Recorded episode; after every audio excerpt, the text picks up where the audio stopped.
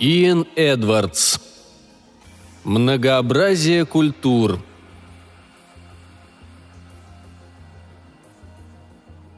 Он был голоден, но первое и самое главное правило гласило «Будь дружелюбным с людьми».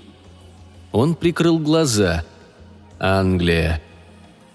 Сочное жаркое и горячий хлеб.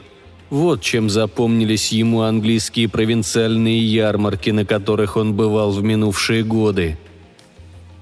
Теперь здесь царил культ вегетарианства, и всем предлагали чечевицу да тофу, что оскорбляло его до глубины души. Слегка пожав плечами, он отошел в сторону, стараясь оценить все многообразие предлагаемых деликатесов. Ночь едва опустилась на город, и он никуда не спешил. Так приятно чувствовать себя, если не частью толпы, то, по крайней мере, в тесном контакте с жизнью. Вокруг него были не просто люди, а сама жизнь. Музыка, звучащая невдалеке, энергичная, агрессивная, с бешеным ритмом, подобная биению сердца, захватывала его.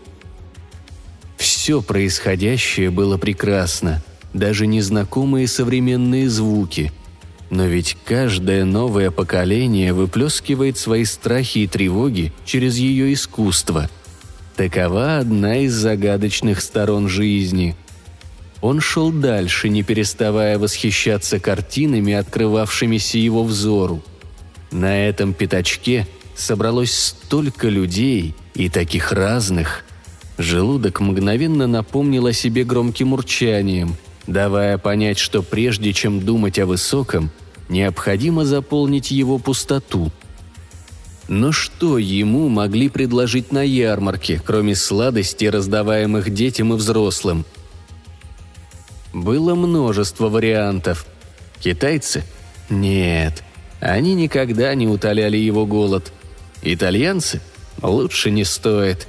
Даже легкий запах чеснока вызывал расстройство желудка. Высокая темнокожая женщина нечаянно задела его, проходя мимо, и, едва почувствовав исходящий от нее аромат корицы, он остановился и медленно обернулся, провожая ее взглядом, пока женщина не скрылась в толпе. Можно было бы последовать за ней, если бы она была одна.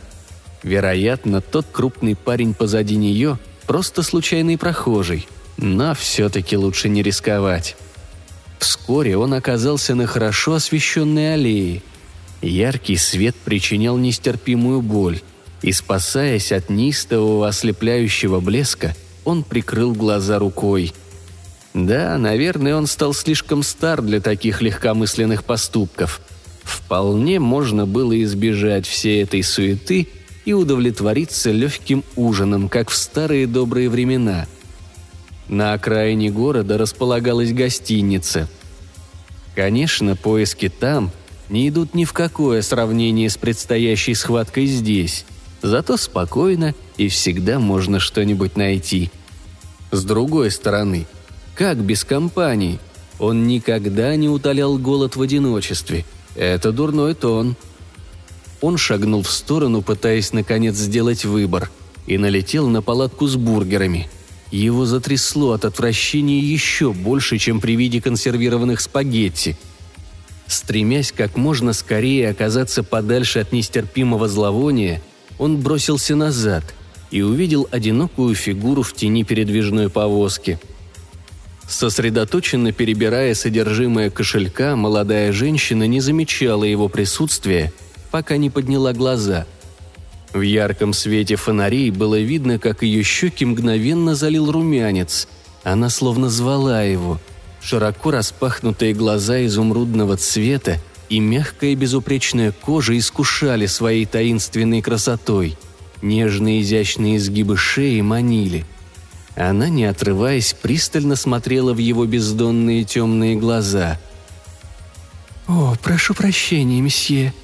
Ее голос оказался низким и бархатистым, но звучал по-детски невинно, выдавая удивление от внезапного появления незнакомца. Он низко поклонился и улыбнулся – предвкушая удовольствие, которое и не мечтал испытать в английской глуши. Где бы он ни находился на этой земле, всегда было невероятно трудно явить миру драгоценную алую жидкость –